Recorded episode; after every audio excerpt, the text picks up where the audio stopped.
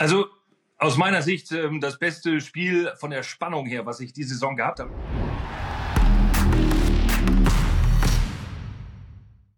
Huhu und herzlich willkommen. Neue Folge von Captain und Coach. Bei mir wieder der Spezialist Deutschlands für adrette Bartpflege, Basti Doret. Äh, Basti, mein Lieber, wie war dein Wochenende? Du, mein Wochenende war erfolgreich, ja. Ähm, und äh, du warst ja auch in den Hallen Deutschlands unterwegs. Wie war dein Wochenende? Ja, aber bei mir, ich, ich, ich kann ja keine Spiele gewinnen, ich kann ja nur an Erfahrung gewinnen. Ähm, lass, la, lass ich uns, lieb's, Stefan. Ich lieb's. Lass uns loslegen, Basti. Ähm, wir fangen an mit ähm, Ulm gegen Tübingen. Große Überraschung. Ähm, will aber zunächst mit dir ein anderes Thema besprechen. Es waren keine Tübinger Fans in Ulm weil die sich über die Eintrittspreise äh, sehr aufgeregt haben. 35 Euro für einen Erwachsenen, 29 Euro ermäßigt. Ist das zu teuer? Boah, pff, ey, um, um ehrlich zu sein, kenne ich mich mit den Durchschnittsticketpreisen in der BBL wirklich nicht aus. Ähm, ich weiß auch nicht, ob das irgendwie ein Spezialpreis war, weil es war ja die große äh, Per Günther Nacht. Ja, das, das Trikot von Per wurde ja nach oben gezogen. Die sechs wird nicht mehr vergeben. Es ist schon nicht wenig, das muss man schon sagen. Ähm, mag jetzt da aber wirklich kein Urteil mir fällen, ob das jetzt äh, bodenlos zu hoch ist. Da habe ich wirklich keine Ahnung. Wie siehst du das? Also ich, ich äh, habe auch nicht so die Ticketpreise in, im Überblick, weil ich ja mit einer Akkreditierung äh, reingehe. Ähm, aber ich finde, also ich finde 35 und 29, also gerade die 29 ermäßigt, ähm, das das finde ich ehrlich gesagt schon stolz. Und ich glaube auch, dass das wahrscheinlich äh, im BBL-Vergleich sehr weit oben stehen müsste. Ja, also jetzt, wo ich denke noch mal drüber nach und jetzt, da hast du wahrscheinlich recht. Vor allem, wenn ich mich daran erinnere, wo das, wo der Gästeblock war, ähm, dann ist der ja auch nicht irgendwo äh, unten nahe am Spielfeld, sondern relativ weit oben. Da hast du recht, dass die 29 ermäßigt ist schon eine Hausnummer. Äh, als vierköpfige Familie ähm, bist du dann mal ein bisschen was los, wenn du, wenn du dir das anschaust. Aber ey, mal ohne Scheiß.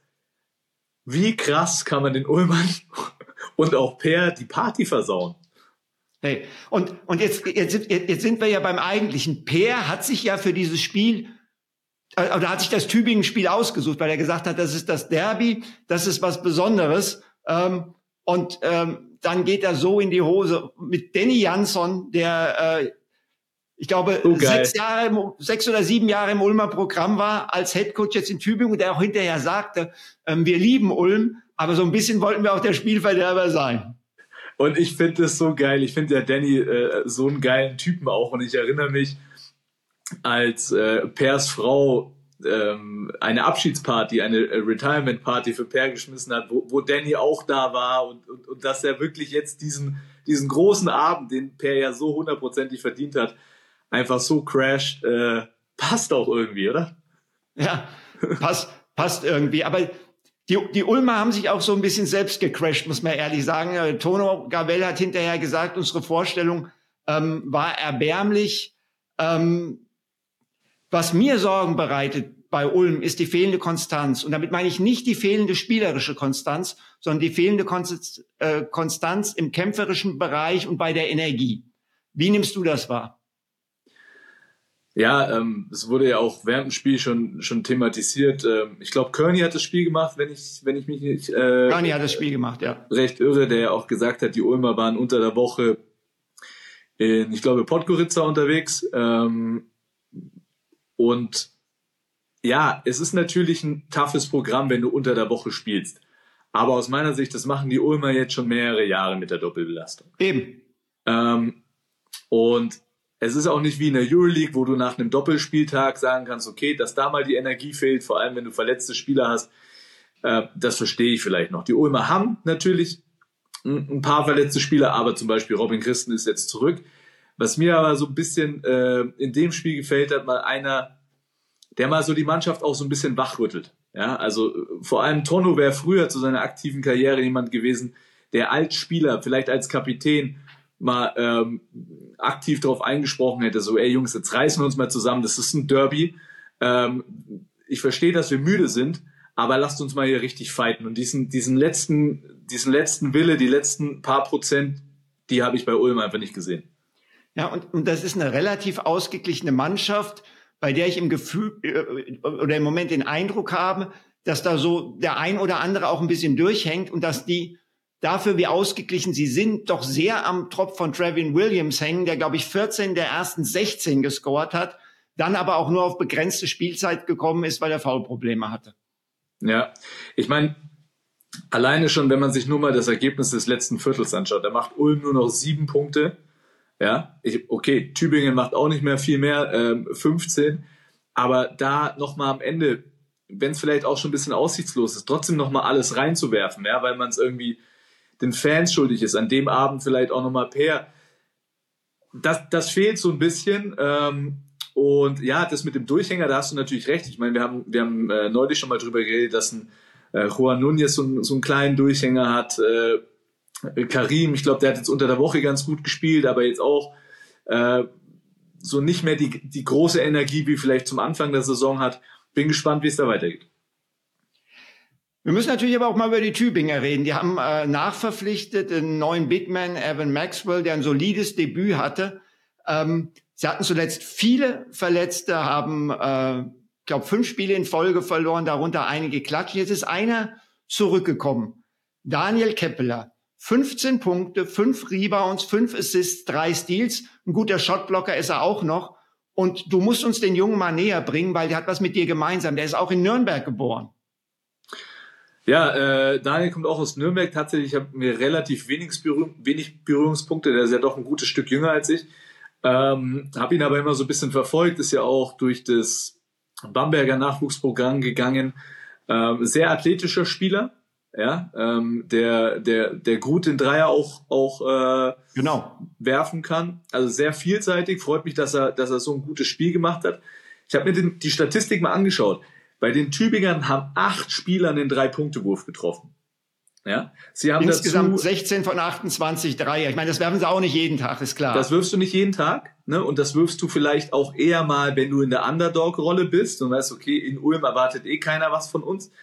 Sie haben aber dazu 26 Assists verteilt. Also es waren relativ wenige Würfe, die im 1 gegen 1 mal forciert wurden, sondern die haben den Ball wieder gut bewegt, was die Tübinger aus meiner Sicht die ganze Saison schon gut machen. Ähm, und sie nehmen diese Würfe mit Selbstvertrauen. Ne? Das gefällt mir einfach gut, ja, dass, ähm, dass sie einfach kämpfen. Ja, und ich glaube, das war jetzt schon auch ein bisschen ein gefundenes Fressen und da hat schon auch Danny Jansen, glaube ich, als Trainer ist er so ein Typ, der einfach da sagt, ey, Leute, das ist ein Derby, wir haben hier nichts zu verlieren, lass einfach mal frei einen aufzocken, ja, und du musst mir mal vorstellen, die gehen jetzt mit so viel Selbstvertrauen in ein unfassbar wichtiges Spiel. Sie spielen zu Hause gegen Kreilsheim. Also ich glaube, mhm. einen besseren Zeitpunkt für so einen Sieg gegen Ulm kann es eigentlich gar nicht geben. Ja, das stimmt. Und was auch auffällig war, äh, da sind wir wieder so ein bisschen bei Ulm und Energie. Äh, Tübingen bislang die klar schwächste Mannschaft äh, im Rebound der Liga, holt in dieser Partie mehr Rebounds als die Ulmer. Und äh, ja, du sagst es, jetzt, jetzt, jetzt geht's gegen Kreilsheim. Und ich weiß, du magst die Tübinger sehr, weil du immer sagst, sie haben eine Identität. Äh, und ähm, ich, ich, ich glaube, da, da müssen wir uns ja auch nichts vormachen. Äh, klar, Kreilsheim hatte Bayern und Heidelberg hatte Chemnitz, aber Göttingen und Tübingen haben gewonnen. Also wenn, wenn, wenn Tübingen jetzt Kreilsheim schlägt, dann sieht's für Kreilsheim nicht gut aus und Tübingen hat so ein bisschen Luft sich geschafft. Absolut, absolut. Ich meine, es sind noch viele Spiele zu spielen, ja, da, ja. aber es wäre schon auf jeden Fall äh, ein richtungsweisendes Spiel, würde ich mal sagen. Absolut. Ähm, wir gehen mal in den Norden. Oldenburg gegen Ludwigsburg. Ähm, zwei Mannschaften, die immer so zum erweiterten Favoritenkreis in, in der Liga zählen. Und wir wollen auf dieses Spiel auch mal kurz draufschauen, weil beide äh, neue Spieler hatten. Äh, bei bei ähm, Ludwigsburg ein Tausch. Äh, Elijah Childs geht jetzt nach, nach Heidelberg. Ähm, der neue Mann Michael Hughes, ziemlicher Klotz. So viel hat man noch nicht von ihm gesehen. Und äh, die die Oldenburger mit Riesenverletzungsproblemen haben jetzt Arthur Konunschuk verpflichtet, der mir gut gefallen hat, der das Feld weit machen kann, der mit Energie gespielt hat, der gereboundet hat.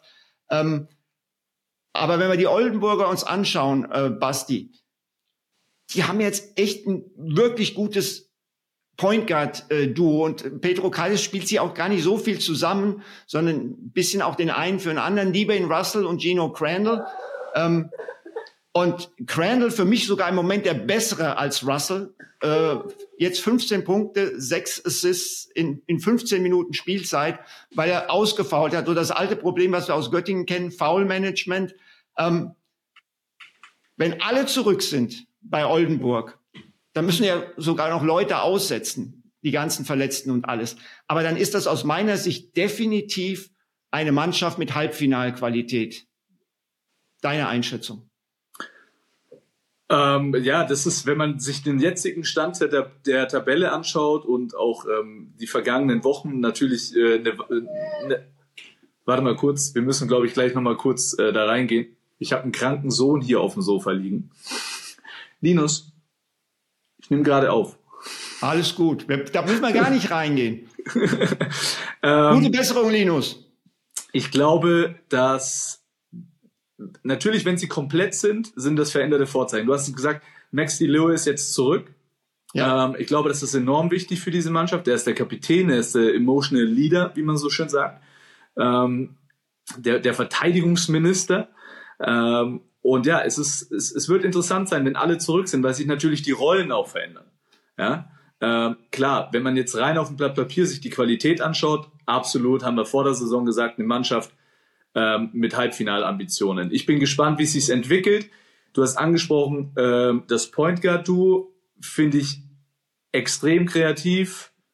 Äh, Scoring, sowohl auch ähm, was, was die Assists angeht. Und ja. da, da tut natürlich so ein, so ein neuer Spieler ähm, wenn du sagst, der macht das Spielfeld breit, das ist genau das, was du eigentlich willst als Aufbauspieler, der, äh, der kreieren will. Und da sehe ich zu, äh, vor allem Chino Grandles äh, große Stärke drin, der immer wieder ähm, kreativ zur, äh, zum Korb ziehen kann und dann schon auch die Leute wieder findet. Also ich denke, das war eine gute Neuverpflichtung für die Oldenburger. Auf jeden Fall, auf jeden Fall. Und ähm, wenn wir, wenn wir uns und ich meine, die haben ja jetzt der Sieg war auch wichtig. Es war der dritte in Folge. Die haben jetzt als nächstes, äh, glaube ich, Bayern und Chemnitz auswärts. Und dann hoffen sie halt durch Top 4 und Nationalmannschaftsbreak, dass sie Zeit haben, die Verletzten, die dann hoffentlich zurückkommen, zu integrieren. Und das wird ja sehr, sehr, sehr, sehr spannend dann werden. Ähm, lass, mir, lass mir da mal eine Frage an den ehemaligen Trainer stellen. Du hast natürlich jetzt Spieler, die über die letzten Wochen eine enorme Belastung gegangen sind, ja, die viele, viele Minuten spielen mussten.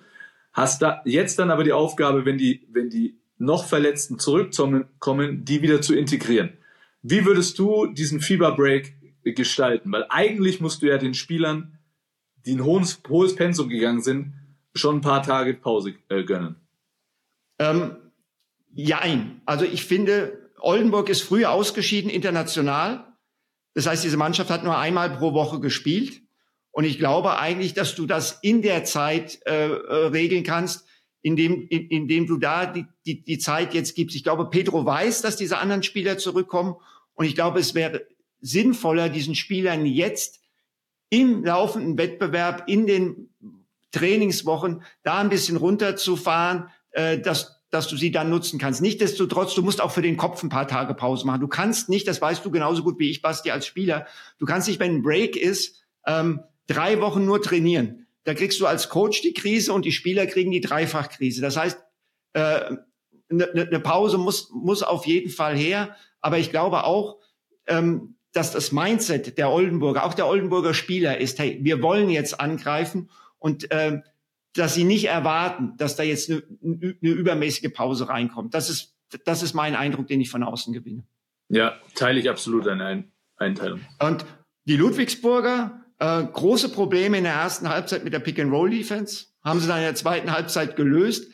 Äh, Ibuka Izundu 14 und 8 in der ersten Halbzeit, 7 und 7 aus dem Feld, drei oder vier alle Juke-Dunks aus dem Pick-and-Roll da hat Ludwigsburg vielleicht ein bisschen zu lange gewartet bis zur Pause, um da wirklich umzustellen.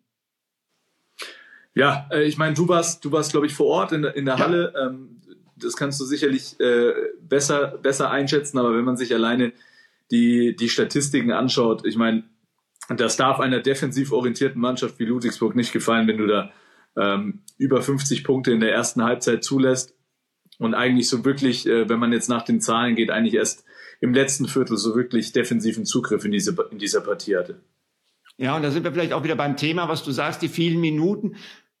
Ja, besserer defensiver Zugriff auf jeden Fall, aber natürlich auch vielleicht ein klein bisschen Kräfteverschleiß bei den Oldenburger, wobei man bei denen sagen muss, nicht nur Russell und äh, Crandall gut, sondern auch die Rollenspieler haben alle eigentlich sehr gut ihren, ihren Job gemacht. Ja. Wir gehen mal nach Würzburg. Da hat Alba Berlin verloren oder wie ich an Erfahrung gewonnen. Ähm, ich habe im Moment den Eindruck, klar, Samar raus, Fuß, Olindi, immer noch äh, die Probleme nach der Gehirnerschütterung, jetzt auch noch JT, Imar Ojeda ist sehr, sehr gelassen. Von außen wirkt mir es manchmal für mich so, dass man den Eindruck gewinnen kann, die Berliner Verantwortlichen sind zu entspannt, dass man fast glauben könnte, die haben die Saison schon ein bisschen abgehakt. Wie siehst du das? Nimmst du das auch so wahr oder sagst du, nee, nee, das, das passt genau so, wie sie mit dieser Situation umgehen?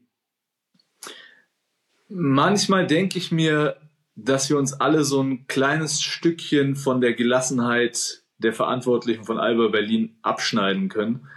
Ähm, ich glaube einfach, dass sie, dass sie natürlich hinter den Kulissen schon viele Dinge vielleicht auch mal in Frage stellen und aufarbeiten und, und sich Gedanken machen.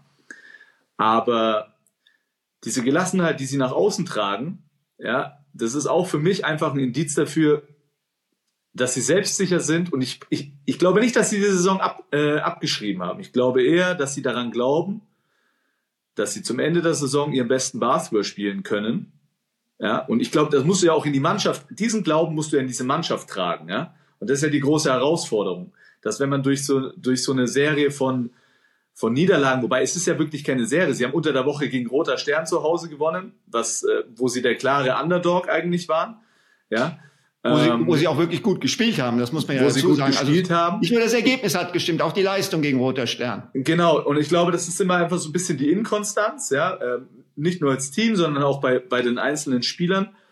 Aber wenn du diesen Glauben an dich selber und, und, und an den mannschaftlichen Erfolg aufrechterhältst und sagst so, hey, wir entwickeln uns stetig weiter, da gibt's Ups und Downs. Zum Ende der Saison, wenn es zählt, dann sind wir da. Ja, dann finde ich das herausragend, dass man da an Berliner Seite einfach mal Ruhe bewahrt, ja, und auch diese Ruhe nach außen trägt. Und äh, da gibt's finde ich, andere Vereine, wo das, wo das durchaus anders gehandhabt wird, wo, wo zu schnell aus meiner Sicht auch mal der, der, der Panikknopf gedrückt wird. Ähm, und ich finde, dass, dass Alba das einfach über Jahre hinweg schon sehr, sehr cool macht. Diese Niederlage, die wird ihnen wehtun, das glaube ich schon, ne? weil, ähm, weil das einfach ein knappes Spiel ist, das man gerne gewonnen hätte. Aber jetzt steht eine Euroleague-Doppelspielwoche vor der Tür. Das Spiel wird ganz schnell wieder aus den Köpfen draußen sein und sie werden sich auf die nächsten Spiele konzentrieren. Und ich finde, ähm, ja, dass, dass dieses Gefühl tragen alle Verantwortlichen mit.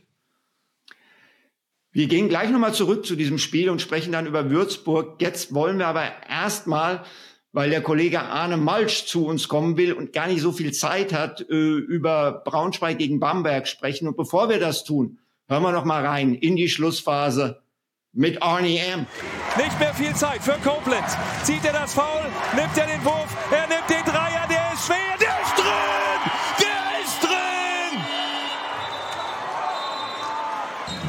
Ballübergabe. Crockett mit dem Einwurf. Da ist der Elium. Der ist drin! Der ist drin! Wir gehen in die Overtime! Ja, was ist das denn für ein Spielzug? Ja, bist du verrückt! So, und jetzt ist er bei uns, der Mann, der mit der adretten Bartpflege als einziger Konkurrent gegen Basti Doret antreten kann. Der Mann, der mit Bill Walton auf Du und Du steht, den wir gerade gehört haben, Arne Malsch. Arne, wir haben das Spiel äh, gerade gesehen mit einem Live-Call vom Ende. Ähm, verrücktes Spiel. Gib uns doch mal deine Eindrücke. Wie ist das Ganze da gelaufen? War ja wirklich Wahnsinn.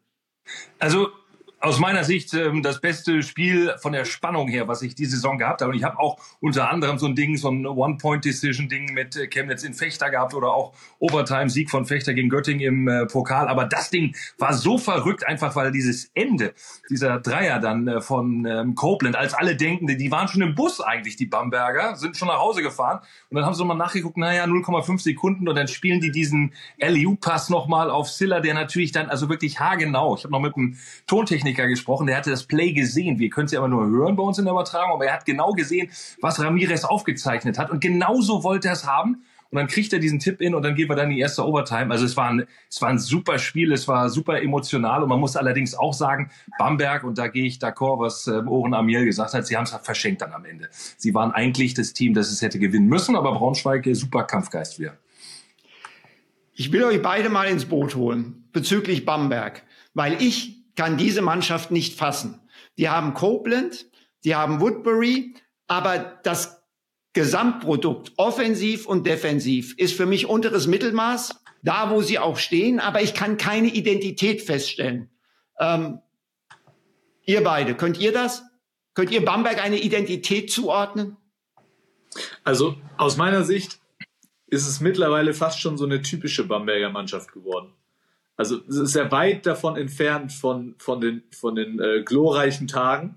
Ja, und ich glaube, ähm, dass ja, ich tue mir wirklich, seitdem ähm, Oren Amiel Trainer dieser Mannschaft ist, schwer, eine Identität einer Bamberger Mannschaft zu entdecken. Und äh, von daher geht's mir ähnlich wie dir. Ich habe gehofft mit dem Heimkehrer Carsten Tada, ähm, dass da irgendwie wieder so ein, ja, eine Mannschaft da ist, äh, mit der man sich identifizieren kann, aber wenig, muss ich leider sagen. Aus meiner Sicht ein Problem, was sie haben, ist, dass ähm, einzelne Spieler vielleicht auch im Spielertyp so ein bisschen zu ähnlich sind. Äh, ich finde gerade Woodbury, der sehr flexibel ist, der spielt ja mittlerweile die drei, macht das auch nicht schlecht, aber ich finde, dass ähm, das nicht zusammenpasst ein Stück weit. Also genau, was du sagst irgendwo, wenn du wenn du einen Spielfluss hast, äh, wir können bei den Braunschweigern als Gegenpart können wir eine klare Philosophie erkennen. Bei Bamberg ist es immer sehr spielerabhängig, was sie dann tun und ähm, im Zweifel dann Copeland den Ball und ähm, Woodbury und Copeland zusammen, ja, wenn man da die Plus-Minus-Statistiken sich anguckt, dann ähm, geht das eben auch teilweise dann eher kontraproduktiv, obwohl die beiden die Topscorer sind in der Mannschaft. Also da siehst du, dass du ähm, so spielerisch nicht das bekommst, was du dir eigentlich vorgestellt hast. Stefan, ich habe noch eine Frage äh, an dich oder natürlich an euch beide. Ähm, Philipp Galewski, der Geschäftsführer der Bamberger, ähm, ich weiß gar nicht mehr, in welcher fränkischen Zeitung das gewesen ist, hat er, hat er gesagt, so ja, er sieht schon die Probleme, die vielleicht auch im Spielaufbau da sind, dass, dass so kein, kein klassischer Point Guard, der irgendwie Kontrolle in das Spiel ist, da ist und dass, dass das ab und zu fehlt. Aber ich weiß gar nicht, ob so ein Spielertyp für diese Mannschaft passen würde. Wie seht ihr das? Arne, du, du, du hast so, sie gestern gesehen. Ähm, ja, sie haben Malik Johnson, der eigentlich den Ball bringen soll und Ruhe reinbringen soll, aber das hat eben auch nur so bedingt geklappt. Wenn ich mir dann angucke gegen Braunschweig, ich glaube, es waren am Ende 22 Turnover, ähm, allerdings auch von den erfahrenen Spielern. Da sind wir bei Carsten Tada, der gegen die Presse einen Ball eigentlich mehr oder minder direkt ins Auswirft oder auch Heckmann dann beim Einwurf. Da waren so zwei, drei Dinger dabei, wo du einfach denkst, das sind Basketball-Basics. Das fehlt mir dann ein Stück weit und ähm, ja, du hast eigentlich einen Point Guard, der versucht, ähm, da, da Ruhe reinzubringen, Malik Johnson, aber irgendwie sind, ist er da ein bisschen limitiert, vielleicht weil, naja, dann auch so ein bisschen das Budget in äh, Woodbury und äh, in Copeland gegangen ist, die dann dann der Scorer sein sollen. Also mir fehlt, ähm, da bin ich bei dir, Basti, mir fehlt da konzeptionell vom Point Guard zu ein Stück weit ähm, das, was sie, was sie machen sollten. Also, also du, du hast ja uns beide angesprochen, Basti. Ich, ich bin so ein bisschen bei Arne. Also ich, ich glaube, und, vielleicht auch ein bisschen bei dir es fehlt nicht unbedingt der Typ Point Guard, sondern es fehlt die Qualität des Point Guards. Also ich glaube, ich, ich, ich würde es nicht am Typ festmachen, dass sie einen anderen Typen brauchen, sondern sie brauchen einfach mehr Qualität auf dieser Position. Also wir, wir alle wissen, die BBL ist mittlerweile eine absolut guardorientierte Liga. Basti und ich haben gerade über, über Oldenburg gesprochen und diesen Riesenvorteil, dass du jetzt Gino Crandall und die Wayne Russell hast, äh, dass wenn du den einen setzt, den anderen aufs Feld stellst und trotzdem noch ein ganz hohes Maß an Scoring und Kreativität hast. Ja, aber aus meiner Sicht fehlt eben da auch bei den Bambergern wie sie, diese Identität, wie sie überhaupt spielen wollen. Weil wenn man jetzt mal die beiden äh, Russell und Crandall nehmen, sind jetzt auch keine Point Guards, die Ruhe in eine Mannschaft bringen, sondern das sind Scoring Guards, Kreativlinge, denen du Freiheit geben musst. Und weißt du, ja, bei den Bambergern weiß ich nämlich deswegen gar nicht, ob jetzt jemand so ein klassischer alter Dore, der den Ball einfach nur nach vorne bringt und weiß, welches Set er callen muss, damit der richtige Spieler den Ball bekommt, weiß ich gar nicht, ob das denen dem Bamberger helfen wird. Und ich glaube, das wissen die Bamberger selber nicht, weil mir da eben die Identität, wie sie spielen wollen, die ist für mich nicht ganz so klar zu erkennen, wie jetzt beispielsweise vielleicht in Oldenburg. Genau. Deswegen habe ich auch gesagt, ich kann keine Identität bei Bamberg erkennen und deswegen kann ich auch nicht sagen, welchen Typ Point Guard sie brauchen, sondern ich kann nur sagen, sie brauchen mehr Qualität. Ja, ich bin bei äh, Sachen Point Guard noch tatsächlich, wenn wir über, über die Skills sprechen, dann sind wir ja auch bei einer Sache, die ihr auch schon angesprochen hat. Bamberg hat Schwierigkeiten in der Defensive. Sie haben das zwar gut gemacht, aber wir reden eben über Braunschweig, die dir jetzt normalerweise ne, am, am sehr guten Tag mal die, die Hölle heiß machen können. Aber ein Point Guard, der auf der Position auch vielleicht als, als ein richtiger tougher Defender ähm, deinen gegnerischen Point Guard dann auch verteidigt, das wäre vielleicht ein Anforderungsprofil, wenn du zwei Scorer hast wie Copeland und Woodbury, das dann besser passen würde. Aber Malik Johnson ist auch in dieser Kategorie jetzt nicht zwingend der, den ich da sehe. Ja. Gut, guter Punkt, äh, dass Sie vielleicht gerade da einfach vielleicht auch mal einen defensiven Stopper brauchen. Ähm, apropos Defense, das letzte Play, der Alley-Oop von Silla, für mich, ich hätte es anders verteidigt. Ich würde auch sagen, wie und warum. Es sind noch 0,5 Sekunden auf der Uhr. Onu ist am Einwerfer mit halbwegs Druck, springt ein bisschen hoch und runter. Den brauchst du aber nicht am Einwerfer, weil der Einwerfer spielt keine Rolle mehr bei 0,5 Sekunden. Dafür muss es einen Rückpass geben. Du weißt, es wird irgendeinen Backpick geben, den du im Zweifelsfall switchen musst, dass du groß gegen klein stellst. Stell deinen fünften Verteidiger, einen langen Mann als Libero, zentral unter den Korb in die Zone und ich glaube, es brennt nichts mehr an. Seht ihr das auch so oder seht ihr es anders? Sehe ich komplett so. Weil auch ähm, tatsächlich, ich habe mir das Play natürlich dann auch nochmal angeguckt, es ist dann so, dass tatsächlich Ahmad Rory mit 1,85 Meter einen Block stellt gegen seinen Spieler und schiebt dann äh, Nelson praktisch mit weg. Also er, er stellt einen Block auf zwei Spieler und hinten im Rücken hat Zilla den völlig freien Layup war keine optimale Ausführung. Ich meine, dass ähm, Heckmann noch mit drauf war, der da aber auch so ein bisschen den, den Überblick verloren hat. Und das, das finde ich eben auch so teilweise, ne, ich habe es ja vorhin auch schon gesagt, der Patrick Heckmann, der eigentlich sonst einfach sehr solide ja spielt und den eigentlich brauchst auch in der BBL. Ähm, und auch in Carsten Tada, da kommt ein bisschen zu wenig Hilfe, sag ich mal, so in diesen beruhigenden Situationen. Und das ist so eine Situation, wo du einfach mit Cleverness, ähm, genau wie du sagst, Stefan, äh, da, da verteidigen musst und das Ding nach Hause bringst. Also ich, ich sehe es natürlich auch ähm, so wie du, Stefan. Ich, ich finde, man hätte, bevor der Ball eingeworfen wird, schon äh, Philipp Stanisch unter den Korb hätte stellen müssen, dass es praktisch einen Pre-Switch gibt, dass er am Ende ähm, dann der Mann ist, der eben diesen Pass verteidigt. Aber ja, auch Patrick hat da äh, leider so ein bisschen äh, die Übersicht verloren. Ich, ich denke, aus meiner Sicht, das war natürlich ein guter Pass, aber Patrick hätte da schon auch mitspringen können und den vielleicht abfangen. Es ist, wie es ist. Es war trotzdem ein gutes Play und ähm, muss man auch ein bisschen äh, Jesus Ramirez ein bisschen Respekt zollen für dieses Play. Arne, bevor wir dich äh, entlassen, ähm, verdient der Sieg von Braunschweig, wenn du diese 50 Minuten Basketball summa summarum beurteilen sollst?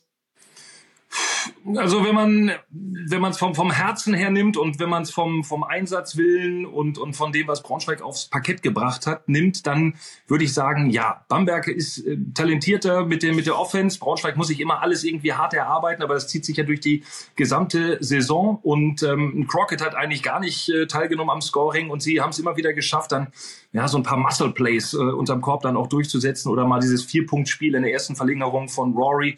Wir haben immer die richtigen äh, kleinen Dinger gehabt, ähm, einen sehr starken äh, Nikolas Tischler in dem Spiel.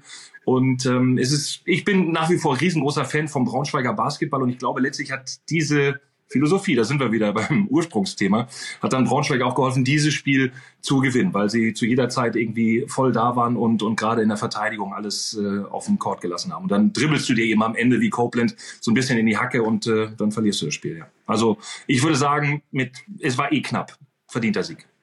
Gut, jetzt muss ich aber trotzdem noch eine Frage nachstellen, weil du TJ Crockett erwähnt hast. Seit seiner Verletzung kommt er ja nicht mehr in den Tritt, in dem er vorher war. Äh, kann Braunschweig die Play-ins schaffen, ohne dass Crockett wieder in die alte Form kommt? Ich ähm, würde sagen, ja, weil sie nicht so weit weg sind. Ähm, man muss mal sehen, wie sich so andere Mannschaften entwickeln. Es kommen immer mal Verletzungssorgen dazu. Braunschweig ähm, hat eigentlich einen relativ ja, ich sag mal, soliden Kader. Muss man auch sehen, zum Beispiel ein Sandander Fru, der sich immer weiterentwickelt, der war jetzt kränklich, also der war unter der Woche krank. Dann ähm, hast du einen ähm, ähm, Peterka, der auch noch so ein bisschen laboriert. Also wenn da wirklich alles zusammenpasst und sie eine Konstanz reinkriegen, das ist ja das Entscheidende. Sie können Mannschaften, Top-Mannschaften wirklich unangenehm ähm, begegnen. Ne? Haben wir gesehen, Bonn geschlagen, ähm, sie haben Oldenburg zu Hause geschlagen. Und das sind so ein paar extra Wins, die andere vielleicht dann um Position 10, das wäre das Maximum, was sie machen können, dann vielleicht nicht haben. Ähm, wenn sie zusammenbleiben und ein bisschen konstanter werden, traue ich es ihnen sogar zu. Ja. Gut. Arne, dann lassen wir dich gehen, aber du musst uns natürlich zum Abschluss den Old Hand Gruß machen. Selbstverständlich. Warte mal, ich mache es mal so rum, so rum und dann macht's gut. Danke, bis bald. Arne, ciao. So, wir hatten Arne Malsch hier und wir waren bei Berlin gegen Würzburg und wollten nochmal zu den Würzburgern kommen. Sex Salius, der Retro-Spieler der Liga, nicht nur was seinen Haarschnitt betrifft und äh, die Art und Weise, wie lang seine Shorts sind, die noch echte Shorts sind. Ähm, der ist so super wichtig für die. Der war zwischenzeitlich verletzt raus. Basti, der reboundet. Der schießt sieben Dreier rein gegen Berlin. Und der ist für mich immer ein absolutes äh, kämpferisches äh, Vorbild. Jetzt, wo er wieder da ist und wir diese Gesamtkonstellation bei Würzburg noch besser einschätzen können, aktuell vierter Platz, sehen wir die in den Playoffs? Ja, total spannend. Ich glaube, mit, mit dieser Partie kann man schon fast sagen, dass sie auf jeden Fall zu den ganz heißen Kandidaten dazugehören. Ist natürlich jetzt noch eine Menge, ähm, Menge Spielzeit ähm, auf dem Tacho in dieser Saison. Aber ich glaube, zumindest unter den ersten acht sollten wir sie definitiv sehen. Ob es am Ende wirklich für die direkte Qualifikation reicht, das hängt, glaube ich, auch ein bisschen ähm, davon ab, eben wie auch Mannschaften wie Alba ähm, jetzt, jetzt weiter marschieren. Aber du hast es angesprochen, Zach Selges, der Typ, was meinst du, ist sein Potenzial? Der Typ hat ja letztes Jahr mit Tübingen den Aufstieg aus der Pro A geschafft. Mittlerweile ja, schon einer der, der konstantesten und, und ja, krassesten Neuentdeckungen, sage ich mal, in der BBL. Wo siehst du, wo seine Reise noch hingehen kann? Wenn er auf der 4 spielt, nicht mehr, also ist er auf jeden Fall ein, guter bis sehr guter BBL-Spieler. Wenn er auf die drei kommt und die drei gut spielt, was er ja auch, eigentlich auch kann. Also ist, ich weiß nicht, wie du ihn siehst. Er ist für mich so ein Combo Forward. So, so, so ein Dreier oder eine Stretch vier. Äh, und ich, ich, ich glaube, als, als, als Dreier, ich finde, ich finde, er bringt da sehr viel mit. Dann glaube ich, kann er auch für eine Mannschaft äh, äh spielen, die im internationalen Wettbewerb ist. Was, was ist deine also Einschätzung? Also ich, ich sehe ihn wirklich, äh, klingt jetzt vielleicht krass, aber ich sehe ihn mit Potenzial, dass wenn er sich weiterentwickelt und ich glaube, das, was man so hört, er ist ein harter Arbeiter, der ja. sich stetig weiterentwickeln möchte. Und ich glaube, ähm, dass es wirklich ein Spieler sein könnte, der irgendwann, zumindest im Eurocup, vielleicht in der Euroleague zu finden ist, ähm, weil er einfach auch so ein, so ein Teamplayer ist. Der passt da rein, der kämpft. Ja. Ich glaube, der, der würde auch mit wenigen Minuten zurechtkommen, was ja dann für die großen Mannschaften immer ein Thema ist. Also ich sehe da wirklich noch, noch ganz viel Potenzial nach oben bei ihm. Ja, das ist ein guter Punkt, was du sagst, glaube ich auch. Er ist jemand, der sich einfügt. Ich glaube, er braucht nicht viele Minuten. Er kann auch mit weniger Würfen leben und trotzdem effektiv was beisteuern, absolut. Ja. Ähm, lass uns über, über seinen äh, Mannschaftskameraden und Center reden, Owen Klaassen. Ähm, Owen Klaassen für mich, äh, zwischenzeitlich habe ich mal gedacht, zwischen ihm und Sascha Filipowski, das passt nicht so 100 Prozent. Ähm, das sieht aber jetzt wieder besser aus, oder? Das schaut wieder besser aus und ähm, ich erinnere mich, ich weiß gar nicht mehr, welches Spiel es war, da wurde er auch direkt nach dem Spiel mal äh, von seinem Coach per persönlich kritisiert. Jetzt nach diesem Spiel wurde er persönlich auch mal hervorgehoben, dass, äh, dass er einen ganz wichtigen Anteil hatte. Ähm, Owen für mich auch ein Typ, der immer kämpft, der immer ackert, ja, der sicherlich äh, in gewissen Dingen limitiert ist, aber ähm, äh, für mich passt er eigentlich sehr, sehr gut in diese Würzburger Mannschaft. Ja. So, jetzt ist Ende mit Rückblick und wir schauen voraus. Als allererstes mal Bonn gegen Ludwigsburg. Deutsch-deutsches Duell in der Basketball Champions League. Dienstagabend bei Dein. Ähm, erstmal werden sich die Bonner freuen, dass die Ludwigsburger Fans angenehmer sind als die von Galatasaray. Gar keine Frage. Ja, aber ich habe nie in meiner Zeit, wo ich internationalen Wettbewerb gespielt habe, äh, ein deutsch-deutsches Duell gehabt. Hast du eine Erfahrung damit? Tatsächlich auch gegen Ludwigsburg in Ach, der ja in der Champions League im boah, Viertelfinale. Ich glaube, es war Viertelfinale Champions League vor ein paar Jahren äh, mit Bayreuth. Ey, ich müsste lügen. Ich glaube, wir haben in diesem Jahr achtmal oder so gegen Ludwigsburg äh, gespielt. Und ich glaube sogar, dass das Hinspiel unentschieden ausging. Okay. Was ja möglich ist in einem Viertelfinale, glaube ich. Ich glaube, zum, so war das damals. Oder wir haben es knapp gewonnen, keine Ahnung. Wir haben dann auf jeden Fall zu Hause gegen Ludwigsburg ähm, haben wir dann verloren. Aber ja, hatte ich schon mal und ich finde es einfach schade, dass es ja die Auslosung gab, weil da einfach natürlich jetzt die Chance größer ist, dass eine deutsche Mannschaft ähm, ausscheidet. Aber ähm, glaubst du, dass äh, ja, die, die Trainer, die Mannschaften da anders an so eine Partie rangehen? Nö, also glaube ich nicht. Also das Spiel hat natürlich seine, ähm, seine verschiedenen Gesichtspunkte. Ne? Also der eine ist, Jeff Robertson in der BBL gesperrt, darf spielen. Ja?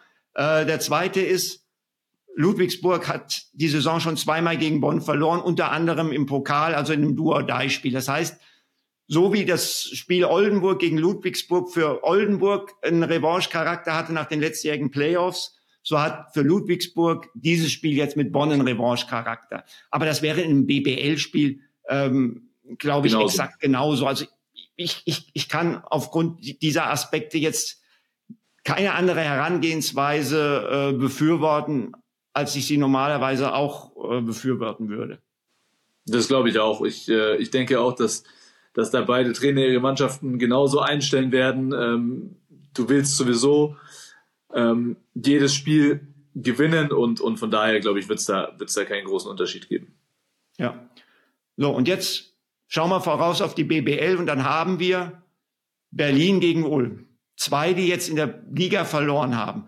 Berlin hat Doppelspieltag in der Euroleague. Ähm, ich glaube, Dienstag Olympiakos auswärts, Donnerstag Valencia zu Hause. Ulm spielt in der Champions League am Mittwoch gegen Ares. Im Eurocup. Ähm, bitte? Ulm spielt im Eurocup. Im Eurocup gegen Ares. Völlig korrekt. Wir waren gerade bei Bonn äh, gegen Ludwigsburg, da hast recht. Ulm spielt im Eurocup gegen Ares. Ist schön, dass ich dich dabei habe. Ja, da passieren gerne. einfach weniger Fehler. Das ist, das ist sehr gut. So, ähm, aber wie gesagt, beide haben jetzt in der BBL verloren. Berlin knapp, da haben wir gesagt, kann man irgendwie mit leben, mit der Belastung und allem. Das Ulmer Spiel gegen Tübingen, da kann keiner, konnte keiner gut mitleben. Gib uns mal einen Ausblick jetzt auf dieses Aufeinandertreffen, was ja auch äh, Testcharakter fürs Top 4 hat, denn da spielen die beide ja in gar nicht so allzu langer Zeit im Halbfinale gegeneinander. Ja, das finde ich eigentlich die spannendste Thematik an, an diesem Duell. Ähm, ja. Dass es ja wirklich die Generalprobe für das Pokal-Halbfinale ist. Und ich mich da frage, weil du ja sicherlich schon mal vielleicht auch in dieser Situation warst, ob da dann vielleicht schon auch das ein oder andere mal ausprobiert wird, etc., was gut klappen könnte? Oder sagst du auch, da ist das BBL-Spiel zu wichtig? Weil das ist ja unmittelbar aufeinander äh, folgen, diese, diese Partien. Deswegen hat es schon besonderen nee, nee, Charakter. Nee, nee, ein BBL-Spieltag ist noch dazwischen. Es ist noch ein, ein BBL-Spiel dazwischen, aber, ähm, aber keine lange Zeit, sage ich ja. mal, zwischen den Spielen. Das finde ich schon ganz interessant. Ich, ich denke, bei Berlin muss man mal drauf gucken, in welcher Besetzung äh, sie antreten nach dieser Doppelspielwoche. Bei Ulm auch, ähm, was da, was da äh, unter der Woche so passiert. Aber ich glaube, dass trotzdem jede Mannschaft definitiv voll auf Sieg gehen wird, weil dafür ist es jetzt auch in der BBL einfach zu wichtig. Die Ulmer im Moment noch auf Platz drei. Ähm, aber wenn sie, wenn sie da jetzt wirklich so einen kleinen Durchhänger haben, dann kann schon auch schnell sein, dass du äh, paar Plätze nach unten kassierst. Ich sehe es ganz ähnlich wie du. Ich glaube einfach aufgrund der Historie, dass beide jetzt verloren haben und der Tabellensituation kannst du eigentlich jetzt nicht großartig sagen, ähm, ich ähm, versteck irgendwas, was ich erst im Top 4 einsetzen will. Ich, ich, es geht ja auch letztendlich nicht nur darum, taktisch auf dieses äh, Top 4 hinzuarbeiten, sondern auch mental. Und wenn du dieses erste Spiel gewonnen hast und dir Selbstvertrauen aufbaust, hilft das ja auch. Also ich glaube jetzt nicht, dass irgendjemand äh, hier mit irgendetwas hinterm Berg halten wird. Aber genau weiß natürlich keiner. Das Top 4 ist für beide eine Chance, mit zwei Siegen einen Titel zu gewinnen. Wobei, auch darüber sind wir uns einig, in München äh, das nicht einfach wird, denn die Bayern sind im Moment die stärkste Mannschaft und haben den Heimvorteil. Absolut. Und ich finde beide Mannschaften, sowohl Berlin als auch Ulm, nicht gefestigt genug, ähm, zu sagen, okay, ich äh, ja, nehme jetzt vielleicht auch mal eine Niederlage gegen den Konkurrenten, ja. gegen den ich im Halbfinale spielen muss, in Kauf und weiß trotzdem, dass ich, äh, wie ich sie schlagen kann. Äh, das sehe ich nicht so. Und äh, deswegen glaube ich auch, wird es, wird es schon auch ein Spiel sein, wo man sich einfach Selbstvertrauen erarbeiten will und, und erkennen will, wie man dann im Halbfinale die andere Mannschaft schlägt. Basti, letzte Frage. Hast du einen Favorit für das Spiel? Habe ich einen Favorit? Ich muss ehrlicherweise sagen, ich glaube, ich glaube, dass Alba dieses Spiel gewinnen wird, ähm, weil nicht nur, weil sie zu Hause spielen, sondern ich glaube schon auch, weil sie jetzt auch mal das, das was sie nach außen tragen, diese, diese Gelassenheit, diese Sicherheit, auch einfach mal jetzt untermauern wollen. Deswegen glaube ich, wird intern dieses Spiel ex, äh, extrem viele Bedeutung haben und ähm, ich glaube, dass sie dann doch ein Stück weit äh, mehr Qualität im Moment haben, weil eben auch die Ulmer jetzt nicht, nicht wirklich gut ausgesehen haben gegen die Tübinger. Basti, herzlichen Dank für diese Einschätzung und deine Expertise wieder mal in dieser Ausgabe von Captain und Coach. Wir hören und sehen uns wieder nächste Woche. Bleib gesund, bleib optimistisch. Stefan, war schön mit dir. Bis nächste Woche.